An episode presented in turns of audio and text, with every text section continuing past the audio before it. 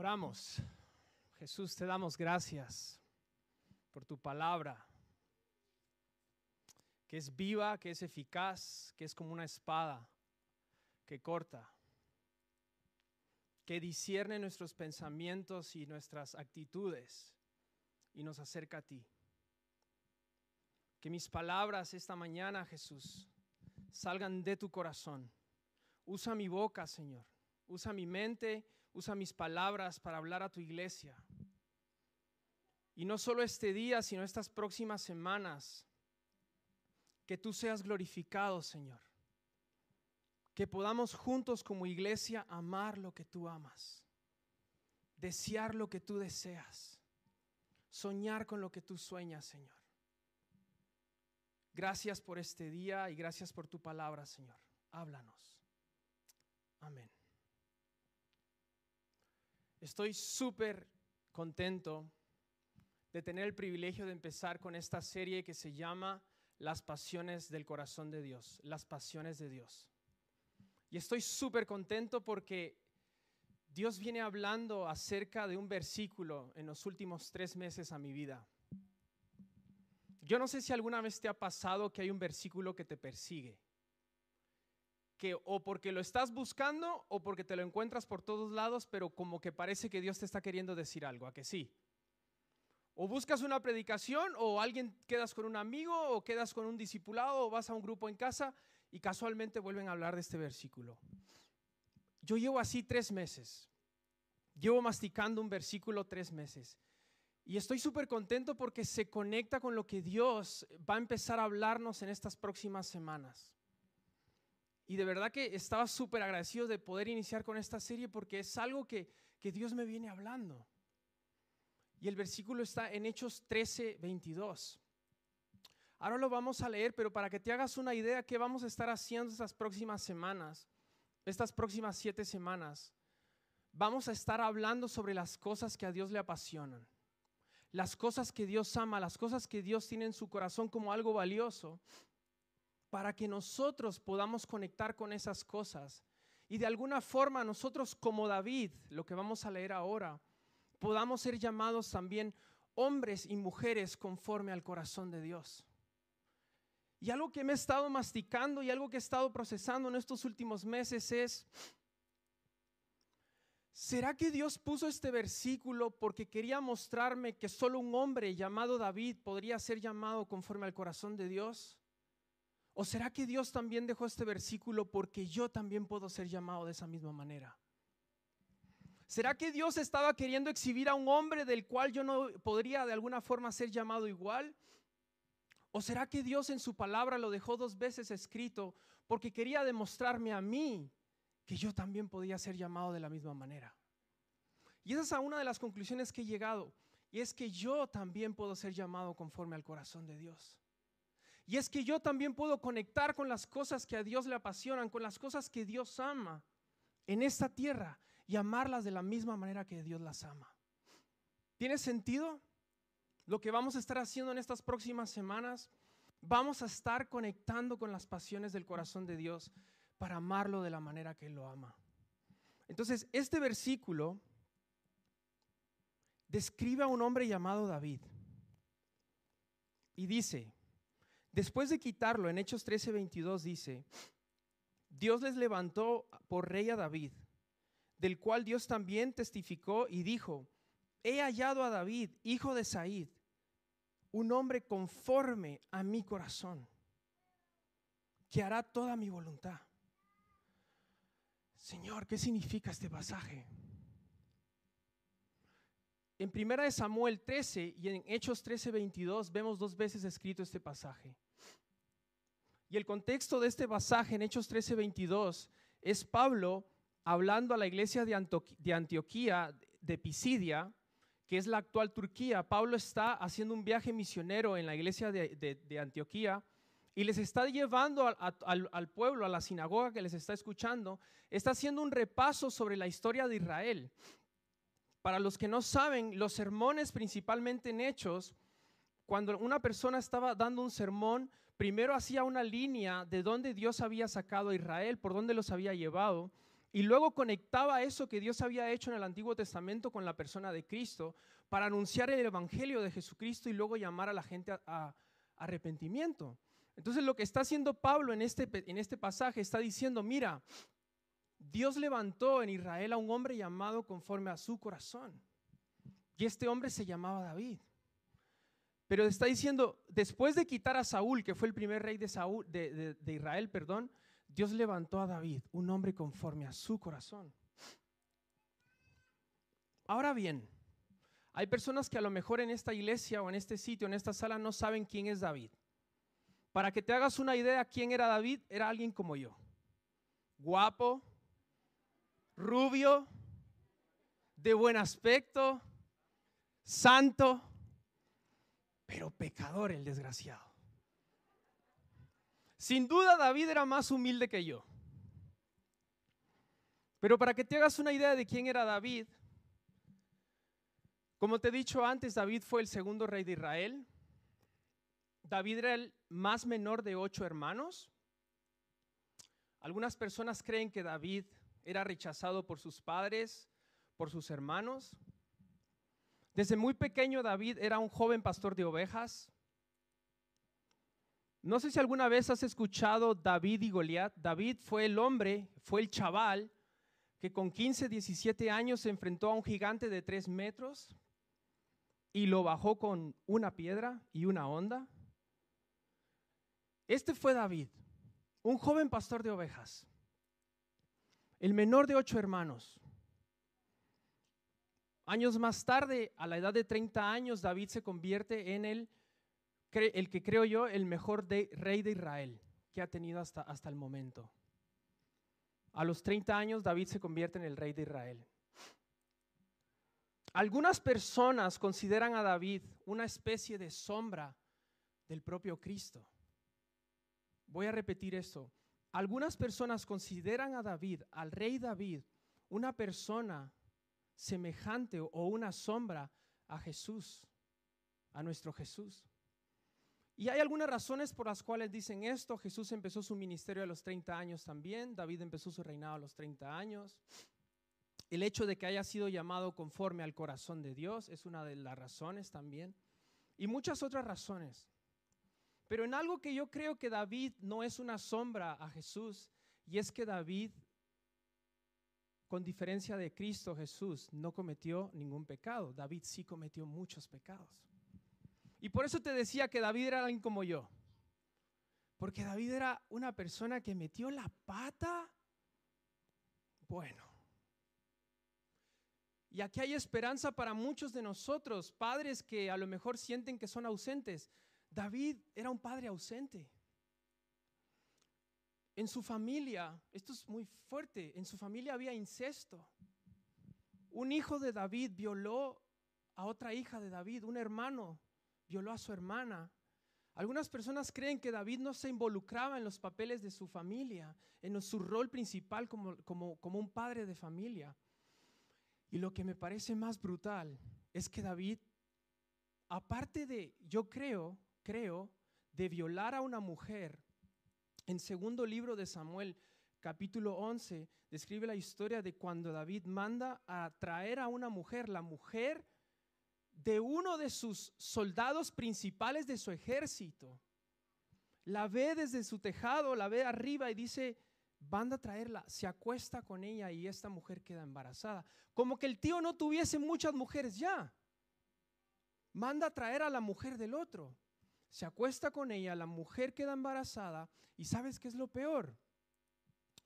Manda a traer al esposo, a su soldado de élite, lo manda a traer y le dice, vete a casa, ten relaciones sexuales con tu mujer para hacerle pensar de que él no se había acostado con ella. El hombre le dice, yo te debo lealtad a ti, mi rey. ¿Cómo puedo yo ir a mi casa a descansar? Pues sabes qué, envíale esta carta a Joab, que era el, el encargado de su ejército. ¿Y sabes qué decía en la carta? La carta llevada por el mismo hombre decía, pon a este hombre en, lo, en, lo, en el frente de la batalla para que cuando esté fuerte la batalla, se lo carguen. Asesino. Un año más tarde vemos la historia en segundo libro de Samuel capítulo 12. Te aconsejo a que leas esta historia. Y el mejor amigo de David, que, todos deberíamos de tener amigos así, llega y le confronta. Y le dice, había una corderita, ¿qué tal? Ese eres tú. Y vas a pagar cuatro veces más lo que has hecho. Ese no es el tema de esta predicación, pero lo que quiero mostrarte es, todo lo que David era no era un hombre perfecto. Era un hombre con debilidades, con atributos y con cosas donde debía crecer en su carácter, en su vida espiritual. Pero Dios lo llamó de esa manera. ¿Por qué? ¿Por qué Dios te llama a veces cuando predicas el Evangelio un hombre conforme a tu corazón y cuando estás en pecado no? Pero si somos la misma persona. Y eso entendió David. ¿Por qué David entendió de que podía ser llamado de esta manera? Y yo creo que hay dos razones por las cuales David entendió que él era uno de los favoritos de Dios o un hombre conforme al corazón de Dios. Y la primera y la más rápida respuesta es que David siempre apeló a la misericordia de Dios. David nunca confió ni en sus mejores momentos ni en sus momentos más difíciles en sus propias fuerzas, en sus propios recursos, en sus propios talentos. Él siempre fue un hombre que dependió completamente de Dios. Y aquí hay algo que me gustaría recordarte y quiero hacer un paréntesis. Dios, no sé qué cámara me está viendo, Dios no te llama a ti por tus errores. No importa lo que tú hagas, una vez tú apeles a la misericordia de Dios, Dios te llama a un hombre conforme a su corazón. No importa qué bajo hayas caído, sigues siendo un hombre y una mujer conforme al corazón de Dios. Porque a mí el ser hijo de Dios no me define lo que hago, sino lo que soy. Y lo que Él ha hecho es lo que me define como hijo de Dios. ¿Tiene sentido lo que estoy diciendo? Una vez nosotros entendamos esto y apelemos a la misericordia de Dios, podemos vivir tranquilos.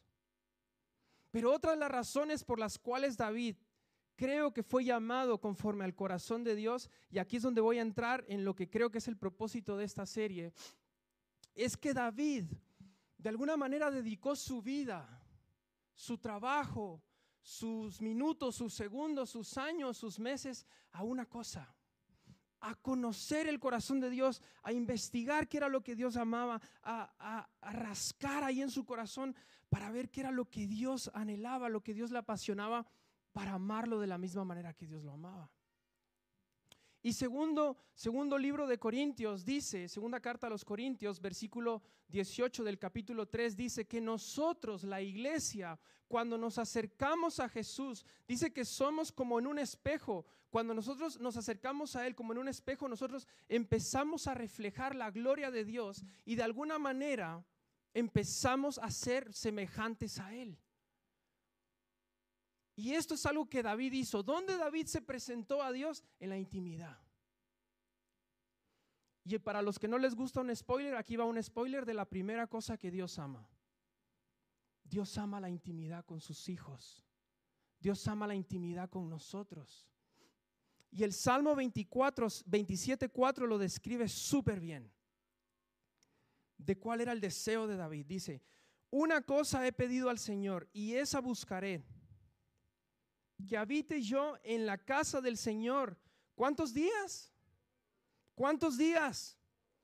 Todos los días de mi vida para contemplar la hermosura del Señor y para meditar en su templo. Una cosa he pedido al Señor y esa buscaré, que habite yo en la casa del Señor todos los días de mi vida. Y esto no significa que David haya agarrado su cama, su cafetera, sus, almohadas que, tanto le gustan y haya traído toda su habitación a la iglesia. Eso no es lo que está diciéndonos David en este pasaje. No es que él se fue a vivir a la iglesia. ¿Tiene sentido lo que estoy diciendo? David no tomó todas sus pertenencias y dijo, ahora voy a vivir acá porque este es mi anhelo más grande de la vida. No, David en cada momento, en cada oportunidad, él era intencional de hacer de su vida una casa para Dios. De hacer de su corazón un lugar donde Dios podía descansar. Una cosa es importante, le dice al Señor, y esa voy a buscar todos los días, todos los días, todos los días. David no era un dominguero. Entiéndase dominguero, aquella persona que vive de domingo en domingo, de lo que Dios le da el domingo.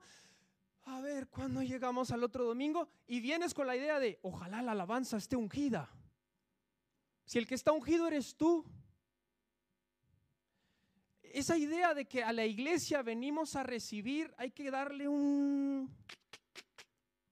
A la iglesia no venimos a recibir, a la iglesia venimos a dar lo que hemos recibido durante la semana. Es al revés el concepto. Pero esos son otros 20 pesos, dirían en mi tierra.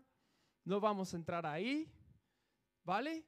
Pero David no se, no se conformaba con venir a la iglesia solo los domingos. Él sabía que había más. Y él sabía que podía ir profundo en Dios. Y entonces él empezó a hacer de Dios un hábito de búsqueda. Señor, buscar tu presencia. Señor, anhelo tu presencia. Ayer hemos estado en la sierra, un grupo de hombres, que la próxima, el próximo mes es la primera semana de, cada mes, hacemos reunión de hombres, vente, vente, vente, está súper guay. Pero ayer hemos estado como 25, 28 hombres en la sierra y me encantó escucharnos. El común denominador de todos estos hombres, ¿sabes qué era? Necesitamos buscar más de Dios. Necesitamos hacer otra vigilia. Queremos más del Espíritu Santo. Yo decía, wow, Señor, gracias por lo que estás haciendo en nuestras vidas.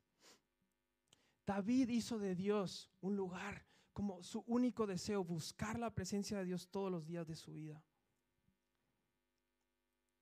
¿No te gustaría a ti que mientras estás ahí en tu trabajo, en tu ordenador, venga Dios y te susurre al oído, eres una mujer conforme a mi corazón? Y aunque he visto tu poca fuerza, tus pocas ganas, tu poco tiempo, me has buscado, te llamo conforme a mi corazón. ¿No sería nuestro anhelo, iglesia, que Dios nos pueda llamar hombres y mujeres conforme a su corazón?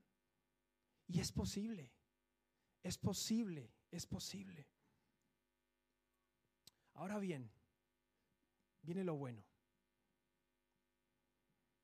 Quiero que pienses por un momento porque si lo que estamos diciendo es amar lo que Dios ama, de alguna manera tenemos que saber qué es lo que Dios ama para amarlo.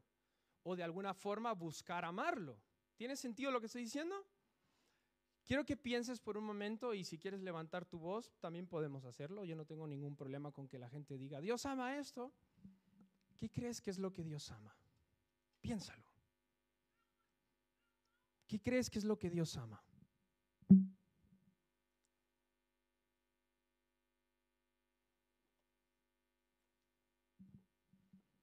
Algunos podrán decir que Dios ama su palabra, que sí.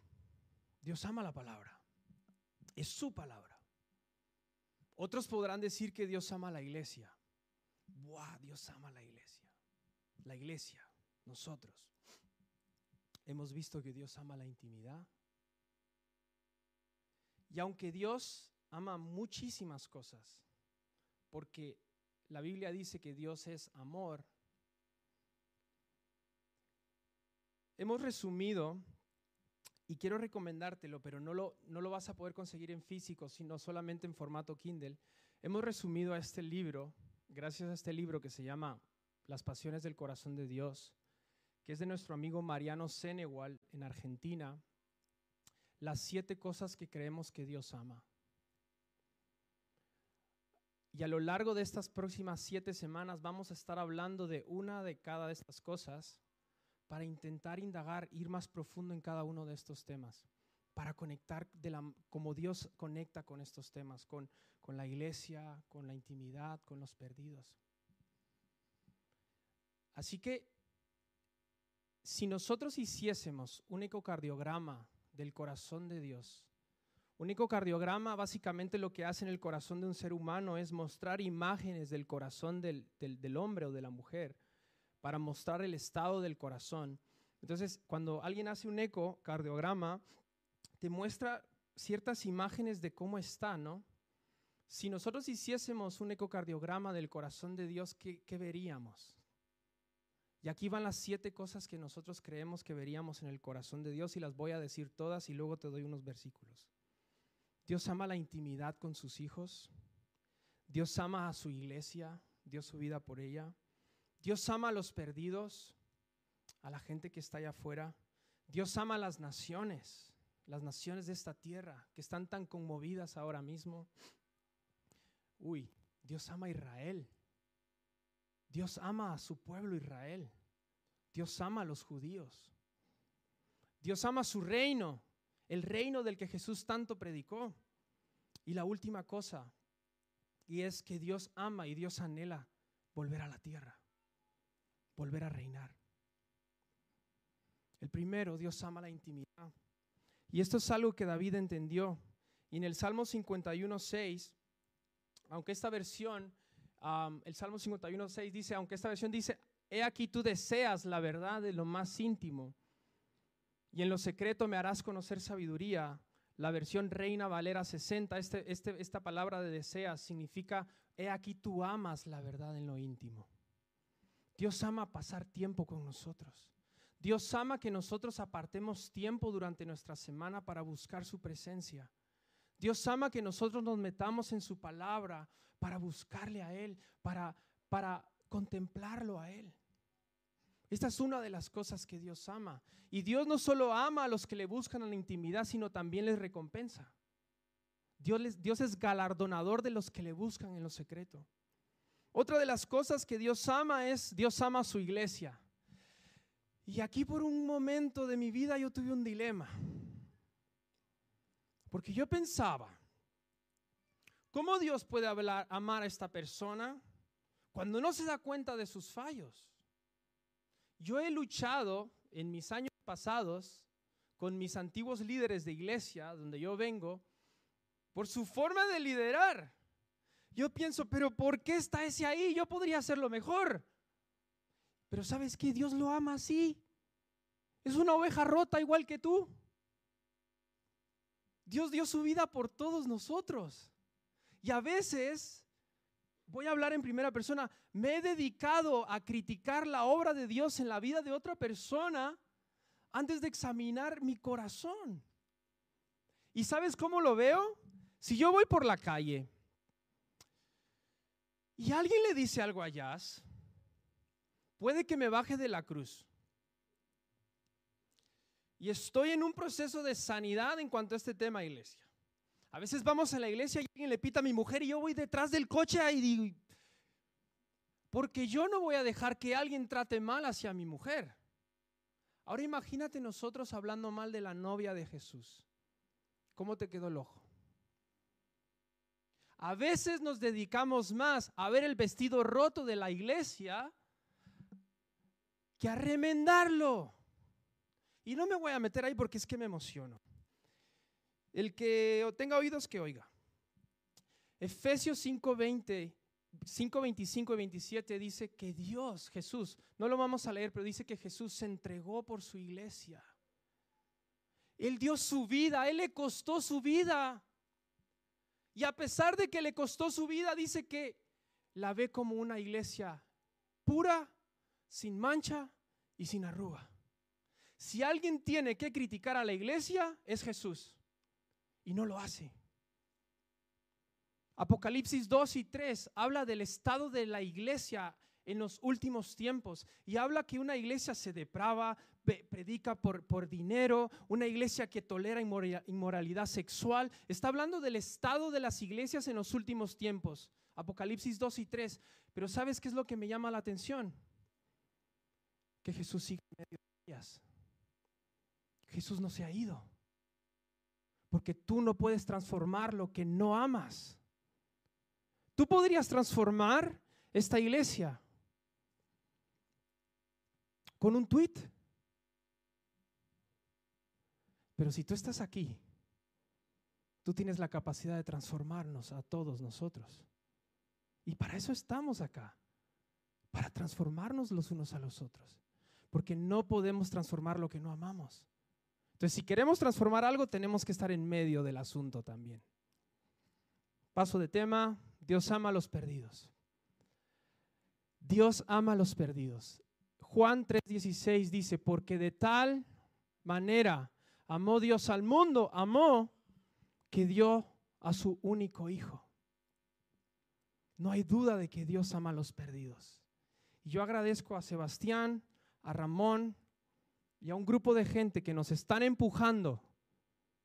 A veces es incómodo, ¿no? Porque tú dices, oh, otra vez estás predicando y yo no he ido, porque es su pasión. Todos juntos. Ellos han entendido que Dios ama a los perdidos. Me encanta escuchar a Maritza. Maritza siempre te va a hablar de algo que ha pasado en kilómetro cero, ¿a que sí? ¡Buah, tío, lo que pasó en la caja roja, tío! Una persona se entró. ¡Buah, de eso habla! Ha entendido esa pasión del corazón de Dios. De tal manera amó Dios al mundo que dio su vida por ellos, por los perdidos. Otra cosa que le quita el sueño a Dios son las naciones de la tierra.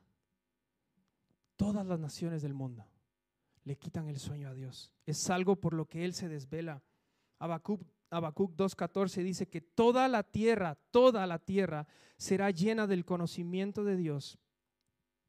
Y dice Apocalipsis 15.4 que todas las naciones de la tierra algún día, todos, brasileños, alemanes, mexicanos con sus cosas puestas acá, Todas las naciones de la tierra algún día van a estar frente a Jesús y le van a adorar en su idioma, en su lengua, en su forma de alabar. Dios desea eso.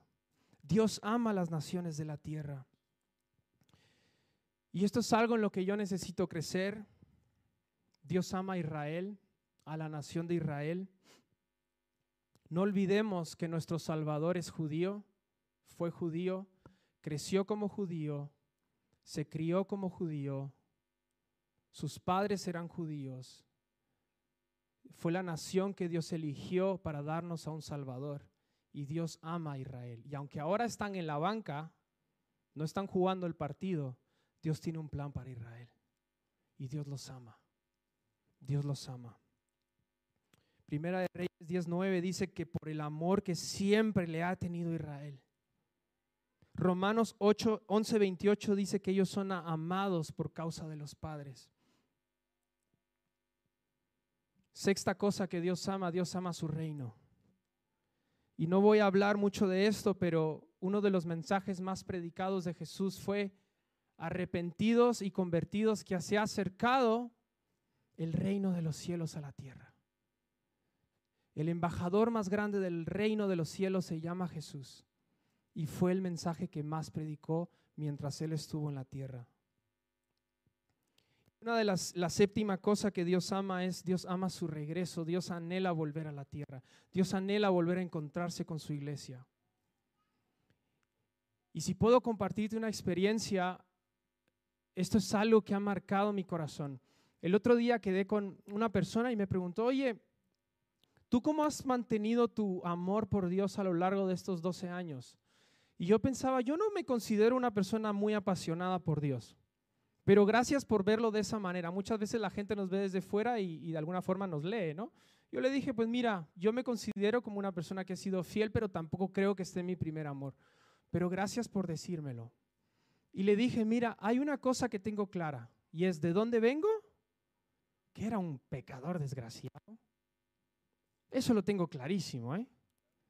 Un David, si te contara de dónde Dios me ha sacado, y otra cosa que tengo clara es a dónde voy. Entonces cuando se me sube a la cabeza, me recuerdo, si no eras nadie, y me recuerdo, algún día te vas a presentar delante de Él. Entonces, el tener estas dos cosas, una acá y la otra acá, me ha ayudado a tener los pies en la tierra y a recordar que esto es día a día. Pero el entender que algún día me voy a ver con Jesús cara a cara, no sé si va a tener barba, pero voy a jugar con sus barbas como la que tiene Iván.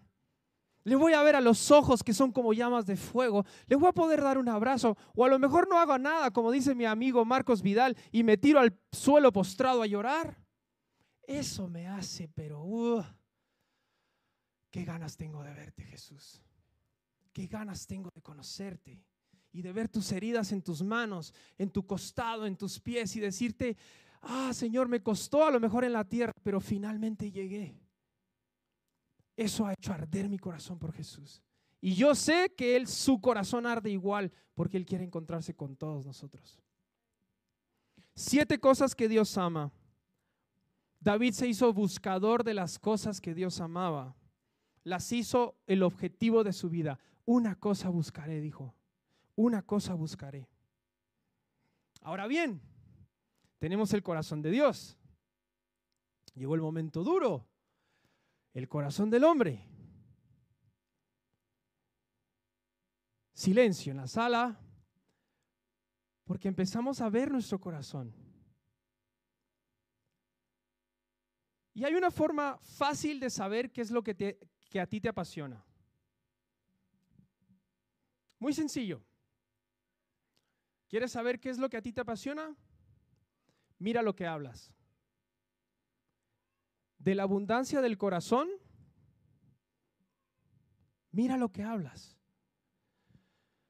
Señor, ayúdame.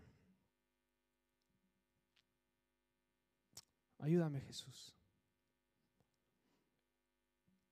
No quiero desvalorizar lo que estamos hablando en los últimos dos años, pero es evidente. Pero ya no sé si toda nuestra vida gira alrededor del COVID. Esa ha sido la narrativa los últimos dos años. Y mira que he perdido a una abuelita y a un tío. Pero mi vida no se quedó ahí.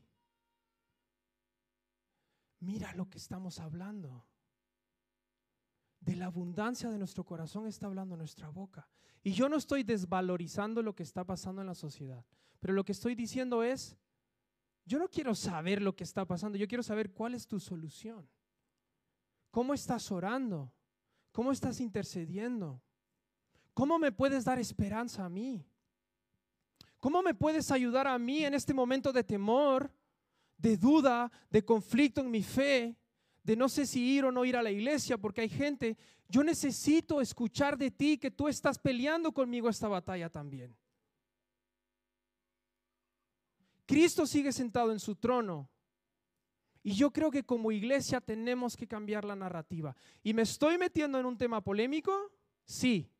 Pero quiero que de alguna forma como iglesia empecemos a hablar de este tema, pero para buscar la unidad. Por favor, por favor, nos necesitamos a nosotros. Necesitamos una llamada de decirnos, oye, ¿tú cómo estás? ¿Puedo orar por ti? Miremos lo que estamos hablando. Nuestra narrativa es distinta a lo que está pasando en el mundo. Nosotros somos embajadores del reino de los cielos. Entonces, una buena forma de saber qué es lo que está pasando, qué es lo que tú estás amando, es mira lo que estás hablando. De la abundancia de nuestro corazón habla la boca. Pero si pudiésemos hacer un ecocardiograma del corazón del hombre, yo creo que en esta sala podríamos encontrar dos tipos de corazones. En esta sala hay dos tipos de corazones. Está el corazón que ama, pero sus pasiones o sus deseos están corrompidos.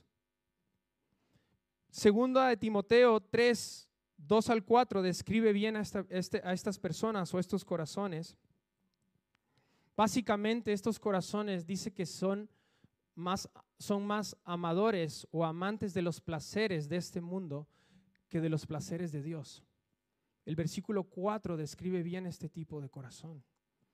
Este corazón es aquel que ama el pecado, que ama la mentira, que ama la fornicación, que ama que el amor al dinero lo domina, que sus deseos sexuales no lo, no lo, dejan libre. Pero ¿sabes qué? Estás en el lugar correcto. Porque eso, eso éramos muchos de nosotros. A nosotros nuestro pecado nos dominaba. A mí mis adicciones me dominaban. Mi corazón también estaba corrompido. Mi corazón también estaba lleno de odio. Mi corazón también estaba lleno de mentira. Pero un día tuve un encuentro con Jesucristo que me cambió para siempre y nunca más mi corazón volvió a ser el mismo. Entonces, yo lo que quiero decirte en este mañana, si tú sientes que a ti el pecado te domina o que tú amas más el pecado que cualquier otra cosa, este es el lugar correcto para ti. Dios quiere cambiar tu corazón y Dios quiere darte un corazón nuevo y una vida nueva en Cristo Jesús. Y te lo digo como ánimo, porque muchos de los que estamos acá hemos experimentado el amor y la misericordia de Dios en nuestras vidas, de que nuestras vidas pasadas ya no son más iguales. ¿A que sí? Nunca más volveremos a ser el mismo, porque Cristo cambió nuestro corazón.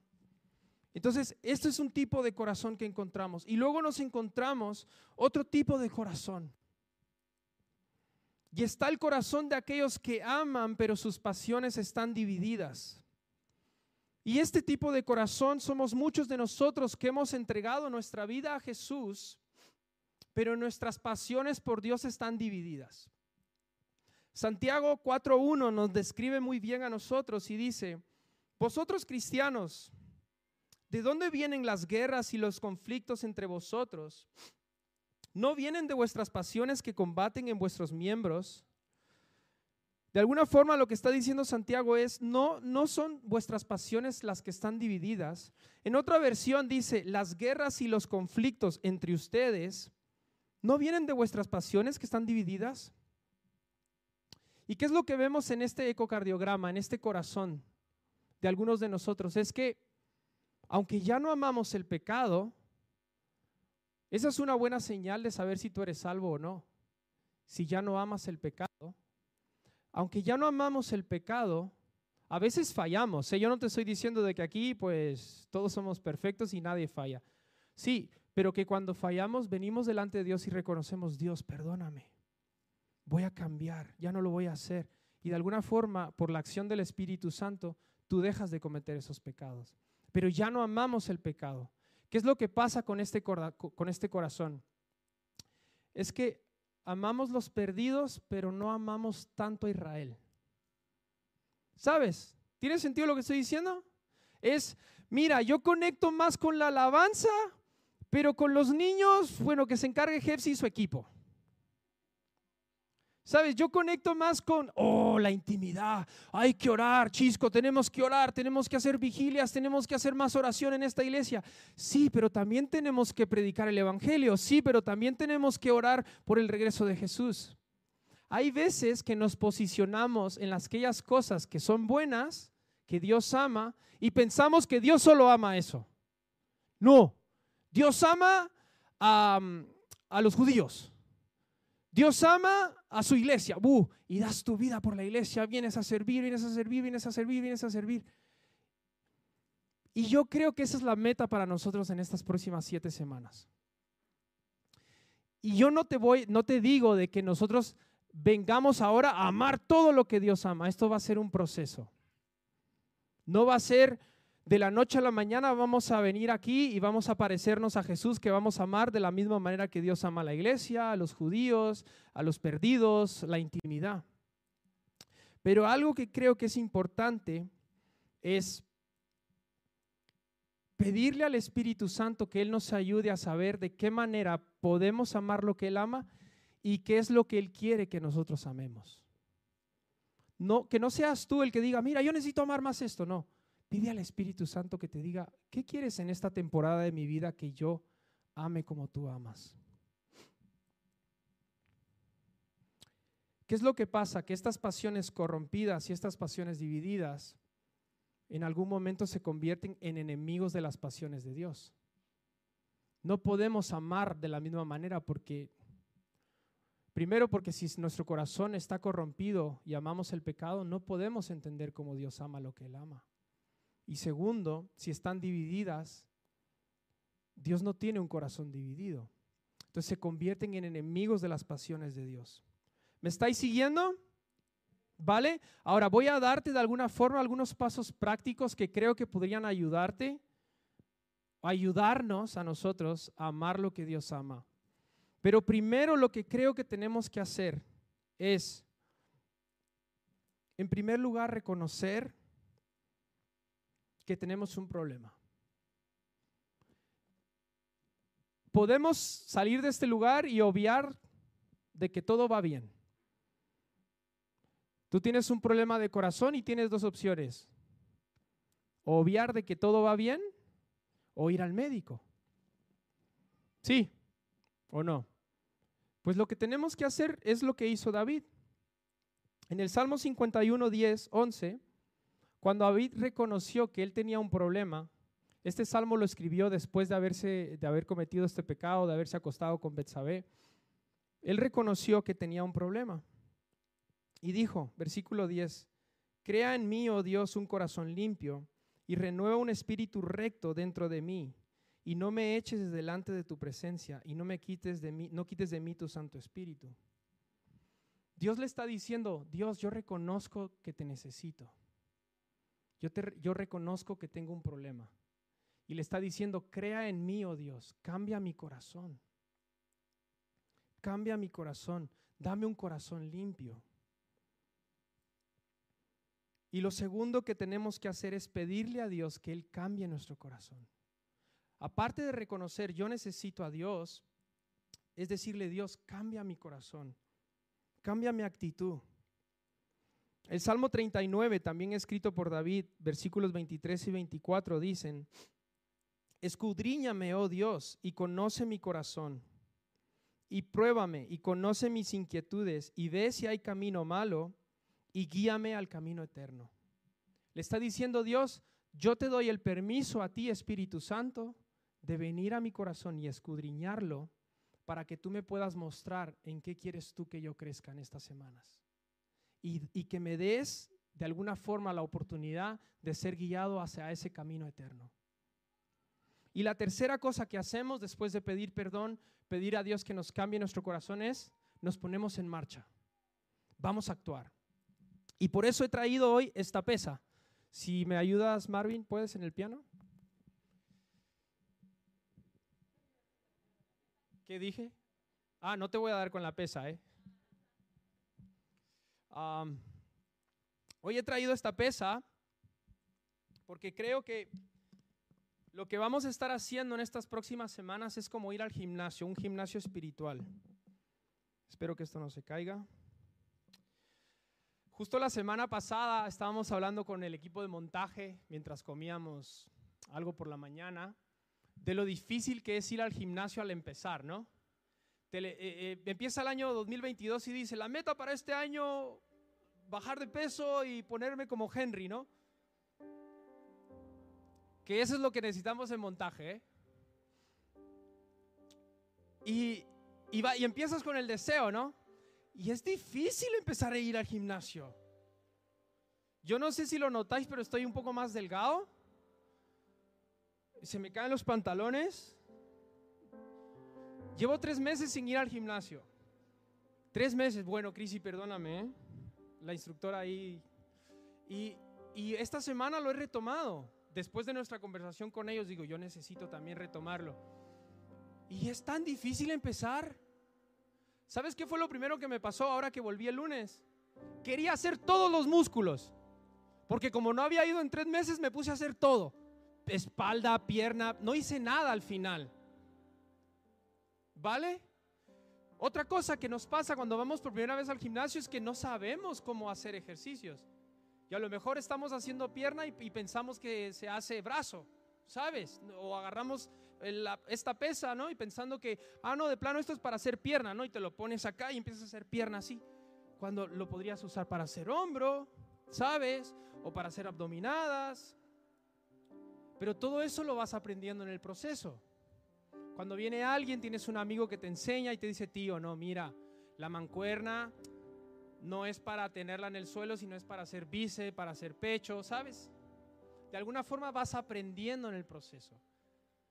Y, mi amigo Román no, no, dejará mentir que su amigo Henry, que ha empezado a ir con él al gimnasio, también le está ayudando en el proceso de aprender a hacer ejercicios. Esta cuerda es para saltar, ¿sabes? No es un adorno que vemos colgado en el gimnasio, sirve para saltar. Pero esas cosas tú no las sabes hasta que vas aprendiendo, vas caminando. Y las pasiones del corazón de Dios son igual. No empieces con las siete, porque entonces no vas a hacer ninguna. Pide al Espíritu Santo que te diga, ¿qué músculo quieres tratar hoy conmigo? Y te dice la iglesia, ay, amar al hermanito.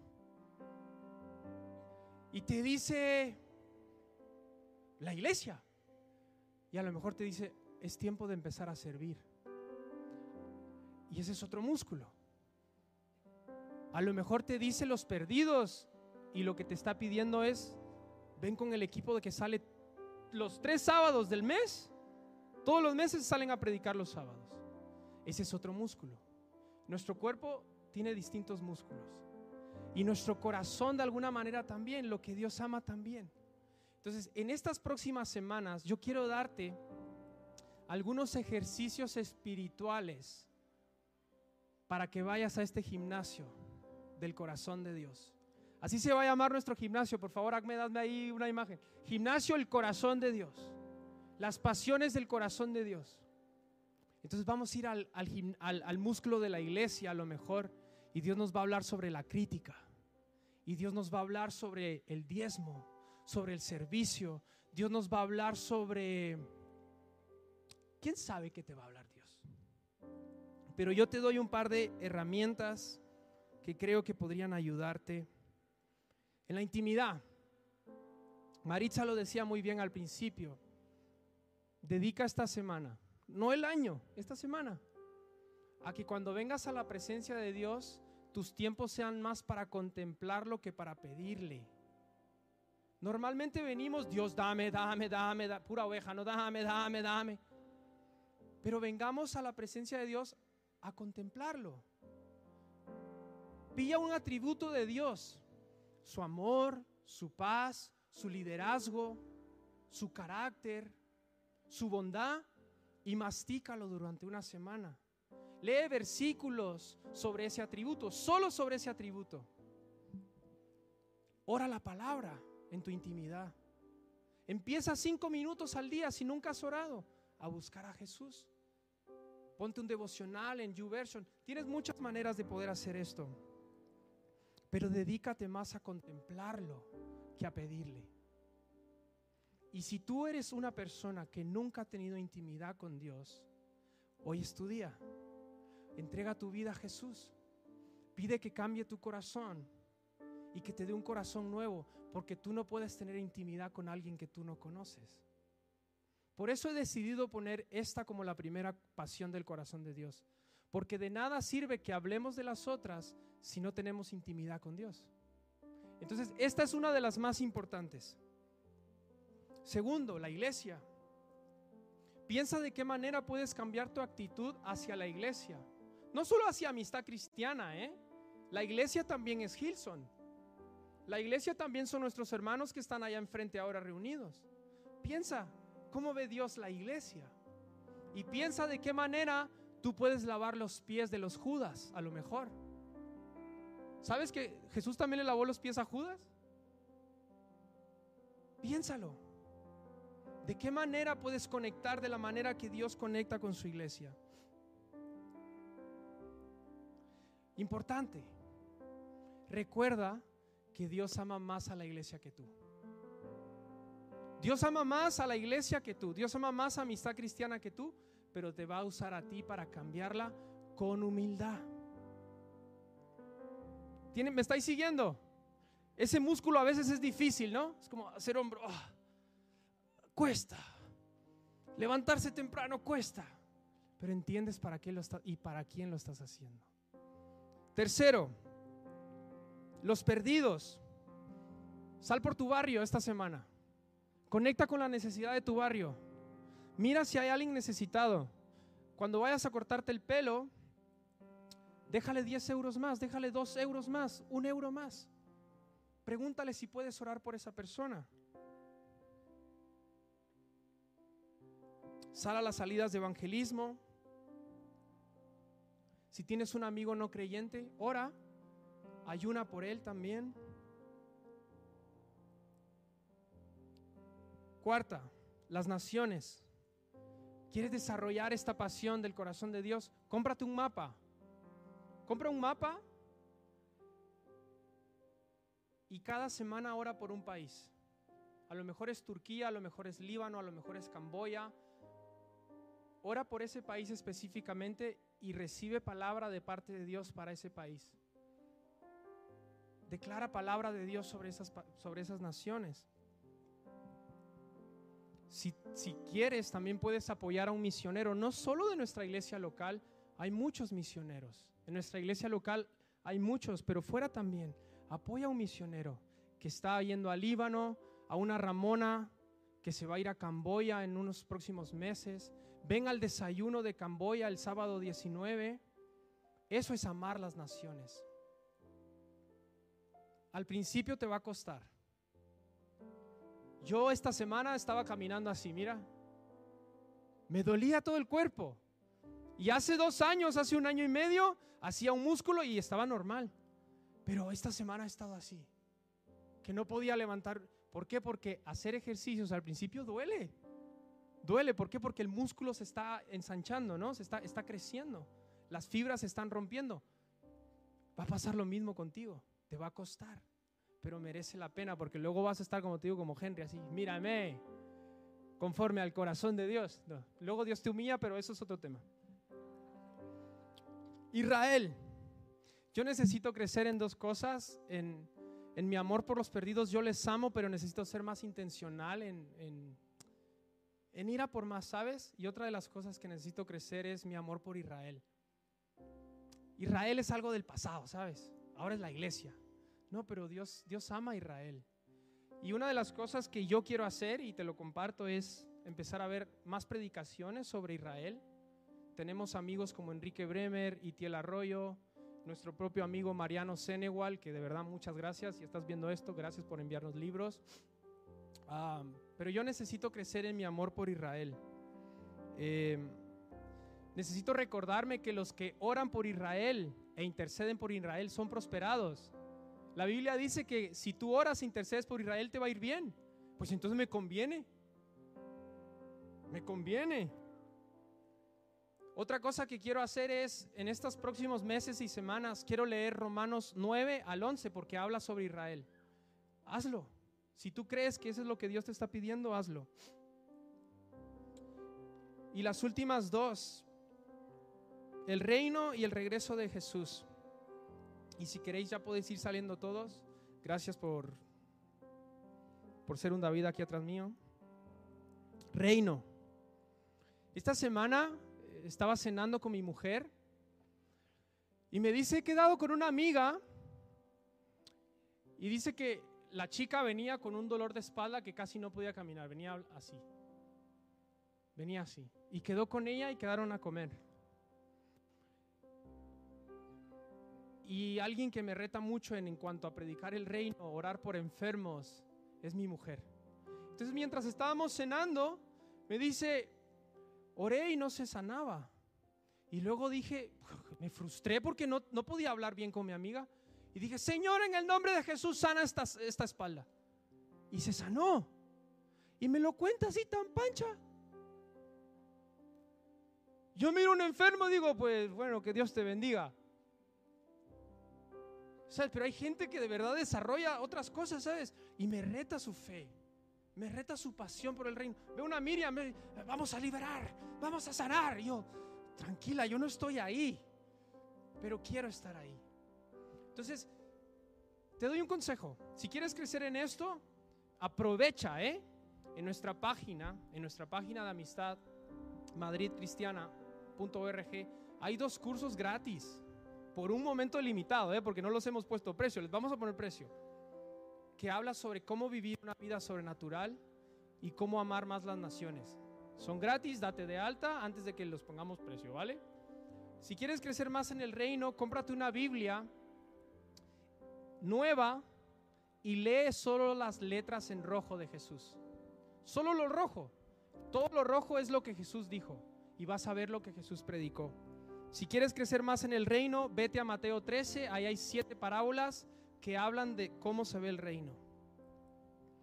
Medita esta semana sobre lo que significa venga tu reino. Señor, ¿qué significa venga tu reino? Solo en esa frase, venga tu reino, venga tu reino. Y por último, el regreso de Jesús. Hay mucho. Lee Apocalipsis 1, Apocalipsis 19, Daniel capítulo 7. En la Biblia hay más de 150 capítulos que hablan sobre el regreso de Jesús.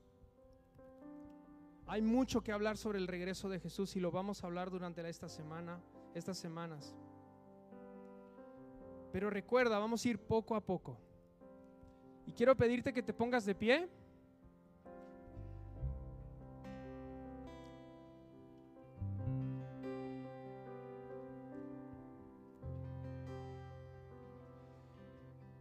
Y si empiezas y dices, jo, este músculo está difícil trabajarlo, no te desanimes. Al principio va a costar, pero lo vamos a lograr. Como iglesia lo vamos a lograr amar todo lo que Dios ama. Entonces durante siete semanas vamos a estar yendo al gimnasio de Dios a examinar nuestro corazón. Y hoy quiero que juntos como iglesia levantemos nuestra voz y hagamos una oración. Y si puedes poner tu mano en tu corazón, yo quiero que hagamos una oración de entrega nuestro corazón a Jesús. Y vamos a hacer una oración como que nunca le hemos entregado nuestra vida a Jesús y le vamos a decir, Jesús, aquí está mi corazón. Entonces, si tú no le has entregado tu vida a Jesús, este es tu momento. Este es tu momento y todos juntos vamos a repetir esta oración. Señor Jesús, hoy te entrego mi corazón. Hoy me arrepiento de mis pecados. Y hoy te pido que cambies mi corazón y me hagas un corazón conforme al tuyo. Pon tus deseos en mi corazón y permíteme amar lo que tú amas. En el nombre de Jesús, amén. Dios lo va a hacer, iglesia. Dios lo va a hacer. Entonces, ahora vamos a adorar, vamos a levantar nuestras voces y vamos a decirle a Jesús, yo quiero amar lo que tú amas. Y mientras estamos haciendo esto, yo quiero que le pidas al Espíritu Santo, Dios, ¿qué quieres que yo ame? ¿Y cómo quieres que yo lo haga?